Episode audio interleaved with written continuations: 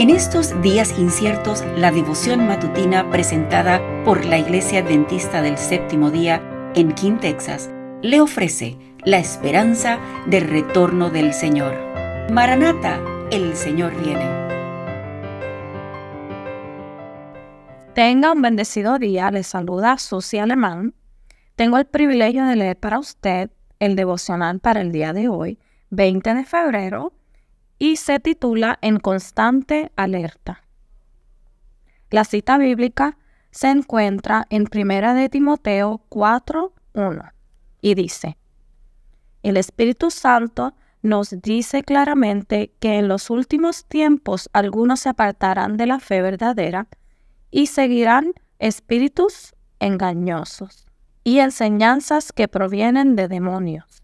A partir del 1844, tuvimos que hacer frente a todo tipo de manifestaciones de fanatismo. Y aquello se repetirá.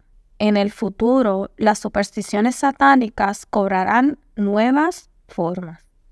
El error será presentado de una manera atractiva y agradable. Falsas teorías, revestidas de luz, serán presentadas al pueblo de Dios. Así Satanás procurará engañar si es posible, aún a los escogidos. Se verán grandes señales y prodigios que cautivarán las mentes. Mateo 24, 24.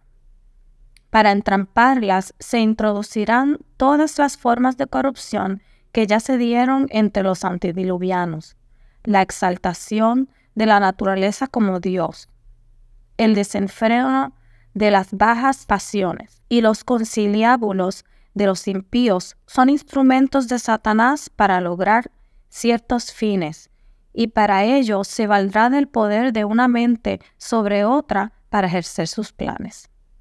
Lo peor de todo es que ante esa influencia engañosa habrá quienes tendrán apariencia de piedad sin estar en verdadera comunión con Dios, como Adán y Eva que comieron del fruto del árbol del conocimiento del bien y del mal, muchos se alimentarán ahora de los frutos del error.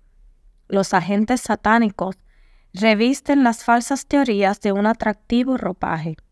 Así como en el huerto del Edén, Satanás ocultó su identidad a nuestros primeros padres, hablándoles por medio de la serpiente. Esos agentes introducen en la mente humana lo que en realidad son errores mortales. La hechizadora influencia satánica se ejercerá sobre quienes se apartan de la palabra de Dios para aceptar fábulas artificiosas. Segunda de Pedro 1.16. A aquellos que han recibido más luz, es a quienes Satanás asedia con mayor empeño para seducirlos. Sabe que si puede engañarlos bajo su dirección, habrán de revestir al pecado de ropas de justicia y así extraviará a muchos.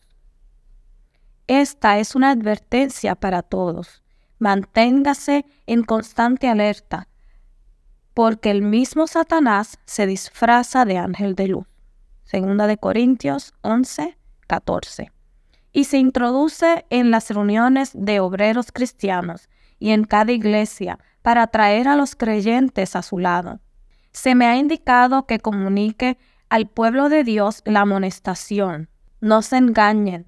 Dios no puede ser burlado. Gálatas 6, 7.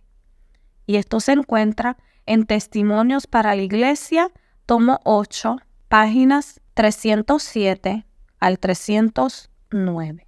Que tenga un bendecido día. Gracias por acompañarnos. Comparta con otros esta bendición y recuerde seguirnos en las redes sociales y visitar nuestra página web. La información la puede encontrar en las notas del episodio. Bendiciones.